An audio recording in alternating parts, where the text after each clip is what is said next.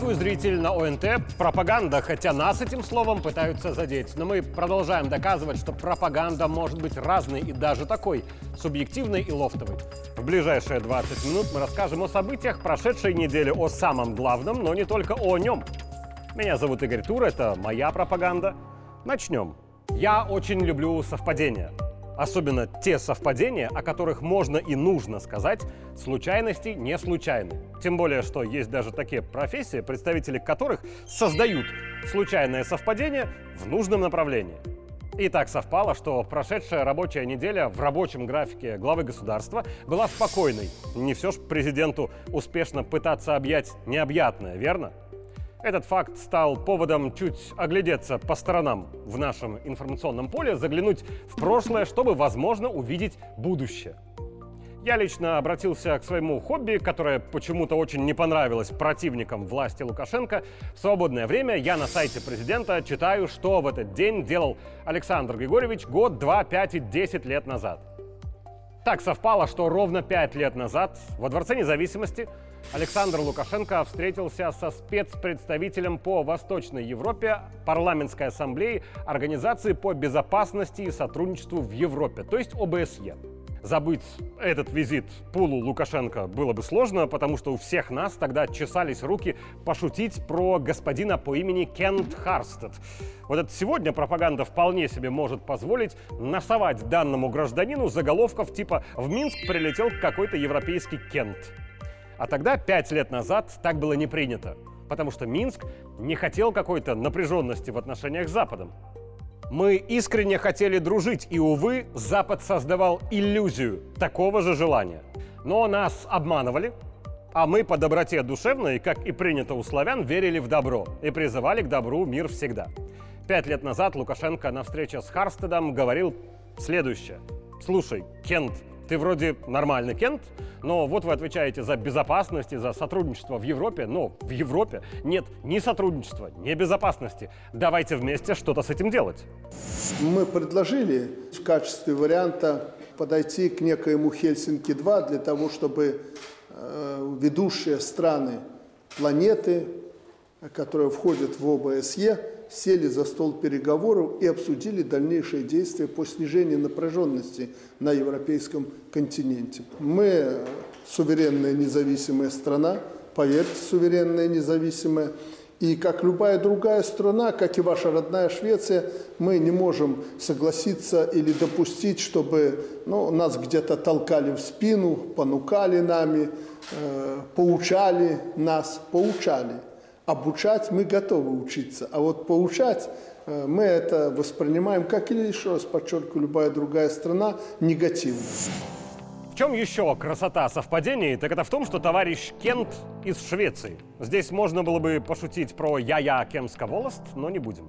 Это был 2018 год. Говорили президент Беларуси и представитель ОБСЕ родом из Швеции. И Александр Лукашенко ставил лишь одно условие. Страны должны самостоятельно принимать суверенное решение, что Беларусь, что Швеция. Через год когда начался коронавирус, две страны в Европе не пошли по дорожке психоза и отказались от насаждаемой практики локдаунов и ограничений. Беларусь и Швеция. С той лишь разницей, что Минск успешно прошел этот путь до конца. И теперь наше человечное отношение к людям весь мир ставит в пример. А Швецию откровенно нагнули партнеры, заставив отказаться от своего выбора и принять некий выбор общий. Вопрос. Можно ли в этой ситуации сказать, что Беларусь куда сувереннее Швеции? И касаемо политики, может, это мы должны учить шведов, а не они нас? Еще ирония в том, что Швеция, которая собралась в НАТО, но которую не пускает Турция, окончательно потеряла мозги, официально разрешив акцию у посольства Турции, центральным звеном которой было сожжение священного для мусульман Корана. Я теперь очень волнуюсь за Швецию и ее граждан. Это раз. Два. Интересно, как бы сходили с ума европейцы, если вдруг в мусульманской стране официально бы разрешили сжечь Библию. Правда, мусульмане этого никогда не разрешат. И третье. Хваленая европейская толерантность – это миф, как и демократия. Как и свобода слова. Суть всего – популизм. Забавно, когда Европа кричит о мире на Украине, но ради мира поставляет оружие на этот полигон. С другой стороны, мир публичных заявлений все меньше имеет общего с реальностью. На прошлой неделе Александр Лукашенко встречался с главой российского МИДа Сергеем Лавровым, где, среди прочего, сказал следующее. При любых контактах, которые у нас случаются с Западом и другими, мы говорим о том, что Россия никогда не была против мира. Пожалуйста, давайте э, будем договариваться, мы готовы в этом, Сергей Викторович, участвовать, вы в этом не должны сомневаться. Если что-то надо с нашей стороны, и мы можем сделать, вы хорошо знаете, что мы можем сделать, скажите прямо, мы будем э, работать вместе, рука об руку, мы не будем тут э, вилять, крутить чего-то. Э, сегодня безопасность для нас, не только для России, для нас еще важнее. Александр Лукашенко говорит, при любых контактах с Западом, и контакты эти есть. Публичная риторика, мол, Запад изолировал Беларусь, ложь не только потому, что кроме Евросоюза вообще-то есть весь остальной мир. С европейскими политиками Минск контактирует и решает вопросы. Просто пока публично об этом говорить им нельзя, кураторы не дозволяют. Но придет время, когда те, кто хочет нормального диалога с Беларусью и Россией, отвоюют себе власть в Европе. Вот там и посмотрим, чего хочет Евросоюз на самом деле. И самое очевидное, Лукашенко всегда пытался предотвратить войну на Украине, а вероятность ее росла с каждым годом и задолго до 2014 -го. Лукашенко пытался образумить украинских политиков, старался подсказать европейским лидерам, противостоял американским интересам. Его слушали, но ангажированно не слышали. И в Европе теперь миллионные митинги против повышения пенсионного возраста и в целом против проблем в экономике, которые вызваны санкциями, но которые переложили на обычных граждан. А в Минске теперь рекордный товарооборот с Россией. Очень хорошо, что мы э, в торгово-экономических отношениях э, с Российской Федерацией вышли на баланс торговли даже чуть выше э, сальдо в пользу Беларуси. Это говорит о том, что те попытки нас удушить, и Россия и Беларусь сегодня фактически провалились. Э, мы однозначно выстоим, мы определили направление, по которым мы должны двигаться для того, чтобы сохранить суверенитет наш во всех отношениях России и Беларуси. Э, очень активно продвигаемся в экономике по импортозамещению. Мы с президентом Путиным практически с этого любую встречу начинаем. Экономика – фундамент. Если будет все нормально у нас в экономике, все остальные вопросы мы решим. Причин у того, почему нам под санкциями неплохо, а нормально и даже близко к хорошо, конечно, много. Но в большой экономике, как и в экономике личной, семейной, есть базовое общее правило. Вот если вдруг ты, зритель, понимаешь, что в ближайшие несколько месяцев твой доход будет чуть меньше, чем был ранее, с чего нужно начать? Первый шаг – это оптимизация расходов. И в этом случае чаще всего оказывается, что чуть ли не у каждого человека вот находятся совершенно лишние статьи расходов, от которых можно отказаться плюс-минус безболезненно. Мне тут попалась занимательная статистика по 2021 году, который вроде как уверяют нас в интернете, был очень тяжелым для белорусов. Статистика такая. На что тратили деньги белорусы в интернете? 37% интернет-трат – это азартные игры, то есть онлайн-казино, и форекс-биржи, то есть онлайн-казино. Еще 17% трат – это маркетплейсы, то есть онлайн-магазины типа Wildberries. Вывод. От почти половины трат в интернете белорусы, на мой взгляд, вполне себе могут безболезненно отказаться. Но не отказываются. Значит, живем мы действительно неплохо, не так ли? Расскажите где-нибудь в действительно проблемных странах Африки или Азии, что в экономике Беларуси проблемы, из-за которых люди меньше тратят на онлайн-казино, вас побьют пустой бутылкой из-под воды, потому что на воду у людей нет денег. Аккуратнее нужно сейчас и с государственными деньгами. И президент требует взвешенных решений, чтобы был эффект и результат, а не формальное исполнение его поручений. На прошлой неделе у главы государства был кадровый день, где, среди прочего, говорили о том, что любая оптимизация и любые реформы должны быть еще и толковыми. Выгонять людей на улицу сейчас нельзя требует Александр Григорьевич. Понимаете, нельзя людей обижать. Нельзя. Тем более а сейчас, когда э, время непростое, надо внимательнейшим образом к этому подходить. А не то, что да, ты не понравился, давай я тебя уберу и прочее. Но нам надо, надо усилить контроль за работой э, кадров. Надо смотреть, э, уволили заместителя, еще кого-то, даже в райисполкоме. Мы это должны видеть и давать да. оценку и губернаторам, и председателям райисполкома. если заслуживает, не тянет ВОЗ, ну, бездельник, а может быть еще и хуже, враг, ну, то что тут разговаривать? Разговаривать нечего. Если человек не дотягивает в чем-то, молодой человек, еще не очень понимает, мало поработал, ну, поработайте с ним. Нельзя э, махать налево и направо шашкой. Вдумчиво подходить. Есть э, хорошие кадры, будет результат. Нельзя, ну, где-то ошибся, оступился. Дайте время. Дайте время, чтобы человек пришел в себя, помогите, если нужно. А вдруг с него что-то получится. Потому что за нами же смотрят люди. Если мы будем размахивать, как я говорю, э, шашкой налево-направо, рубить головы, какая работа будет? Не будет работы. Зачем человеку такая работа? Он все время будет в стрессовой ситуации. Здесь я бы еще особо подчеркнул, что в этой методичке госуправления от президента прозвучали слова о том, с кем не о чем разговаривать. Это бездельники и это враги. Я в очередной раз рискнул выбесить некоторых особо активных граждан, но совершенно полностью согласен с Александром Григорьевичем, что разговаривать не о чем с бездельниками, какая бы у них политическая позиция ни была.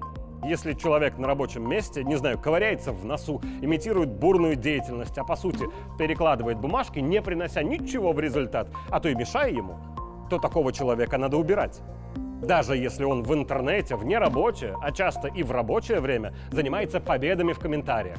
Бездельник остается бездельником с любым флагом на аватарке. Что же касается врагов меня крайне позабавила ситуация с когда-то серебряной рыбкой страны Александрой Герасименей. Саша, привет тебе, раз уж мы с тобой не единожды вместе танцевали на приеме на Старый Новый год от имени президента. Сейчас, Сашка, без обид. Ты не злая ведь по сути, но глупая. История Герасимени проста как веник. Давайте по порядку. Плавание – замечательная дисциплина, но совершенно никому не нужная из зрителей, за исключением чемпионатов мира и Олимпиад где мы болеем за наших, потому что у нас в душе генетическое стремление к тому, чтобы наши порвали всех. И совершенно неважно в чем – в плавании, в футболе, в керлинге или дартсе. Герасименя добилась определенных успехов, но через месяц после Олимпиады об этом практически все забыли, потому что нет интереса у нас к плаванию как к виду спорта.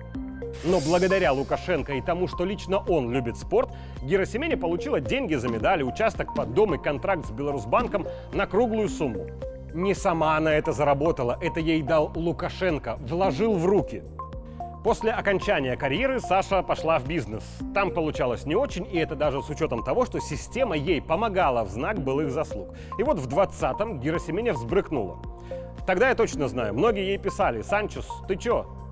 Но определенные граждане влили Санчесу в уши, что надо бороться за что-то. Вот есть фонд солидарности спортсменов, приходи к нам, будешь нашей сойкой-пересмешницей. И Санчес пошла, став, правда, не пересмешницей, а посмешницей.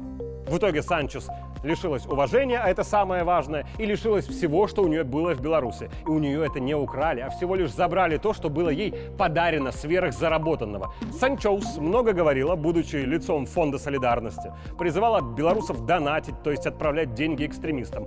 А потом ушла из фонда, потому что оказалось, там воруют деньги, и собранное белорусами идет не на поддержку спортсменов, а на хорошую жизнь каких-то определенных беглых. И Санчоус просто сыграла в Ельцина и ушла, поняв, наконец, что ее именем пользовались ради заработка. Сейчас она хорохорится, мол, заочный суд по мне ничего страшного, но Многие люди послушали Сашу Герасименю, задонатили и теперь получат в Беларуси наказание. Ведь они ей поверили, она убеждала, что так правильно. А спустя время просто вышла и сказала, ой, я ошиблась, там все воруют, до свидания. За этих людей Саша Герасименя не будет в ответе. В ответе она будет только за себя. Она была той, у которой все было, но стала той, у кого из-за собственной глупости нет ничего. Но еще есть и чувство вины за людей, которых она толкнула на преступление. Мне жаль Герасименю. Но в моей системе координат искренняя и мотивированная глупость – это даже хуже, чем умный и хладнокровный расчет. А есть и другая история. Тоже с минской пропиской, но совершенно добрая. Простой сирота Павел пошел на войну за родину, за Донбасс. Подрывался на мине, потерял ногу. Вторую спасли в Беларуси. Кости собирали как мозаику в Минской областной клинической больнице. В это время в Донецке у Паши родился сын. И, как у любого отца, теперь безопасность Мирослава стала для Павла главным. Семью Паши помогли перевести в Беларусь подальше от бомбежек и смерти. И Паша, который до сих пор здесь на реабилитации, очень скоро и всей душой полюбил нашу страну и белорусов, которые никогда никого не бросают в беде. Особенно, когда речь о детях. А ни один ребенок в мире не должен видеть ужасы войны. И ради этого все мы, взрослые, отдаем себя служению Родине. На прошлой неделе Павлу, патриоту и защитнику, аплодировала большая хоккейная арена. Но чего уж там, это были аплодисменты не только ему.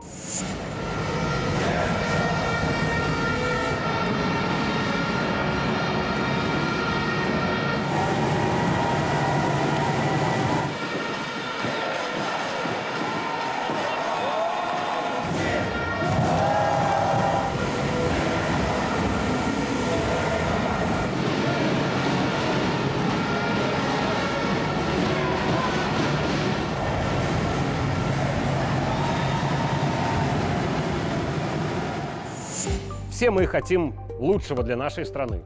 Но можно хотеть, громко кричать о том, чего мы хотим, а чего не хотим. Можно даже критиковать, если что-то не получается. Но это бла-бла ни на что не повлияет. Потому что для того, чтобы что-то было, кто-то должен что-то сделать. Получается не сразу, как во всем. В Беларуси появился свой ноутбук. И, само собой, от некоторых граждан порой слышна критика, что белорусский ноутбук, он не совсем белорусский.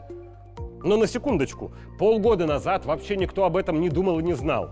Прошла всего одна осень и половина зимы, и ноутбук в Беларуси есть. Да, не на 100% из белорусских деталей, но дайте людям время. Тем людям, кто его делает, а не просто говорит, каким он должен быть. Только что прочитал жесточайшую критику наших беглых в основном, а может и наши, э, по поводу нашего компьютера. Но тот компьютер, за что ты меня критиковал, что у меня там стоит это яблоко на столе, Apple, заменили сегодня же, привезли твой компьютер, поставят президенту на стол, ну, проверят. Спасибо. Вот такой компьютер. Спасибо. Даже этот, по-моему, лучше. Вот этот. Нет, у вас э, номер один всегда.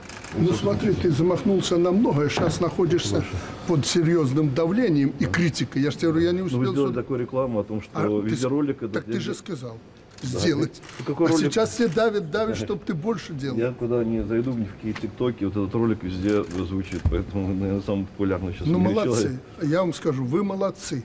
А, Вы показали, что мы делать можем все. Мы все, и мы сделаем это. Вот как бы не было сложно, мы это сделаем. Ну, думаю, и уже и, и на Западе начинают понимать, что дурью заниматься нечего, надо с белорусами сотрудничать. Когда-то со скепсисом относились к перспективе сборки в Беларуси легковых автомобилей. Сегодня наша Джили очень достойная машина. И с ноутбуком будет то же самое. Да, мы не все умеем на практике, но все можем в теории. Просто в себя нужно верить. И Лукашенко, пожалуй, многим чиновникам и управленцам прямо или косвенно говорит «Я в тебя верю». И тогда случаются подвиги. Меня зовут Игорь Тур. Это была моя пропаганда. Увидимся в следующий понедельник.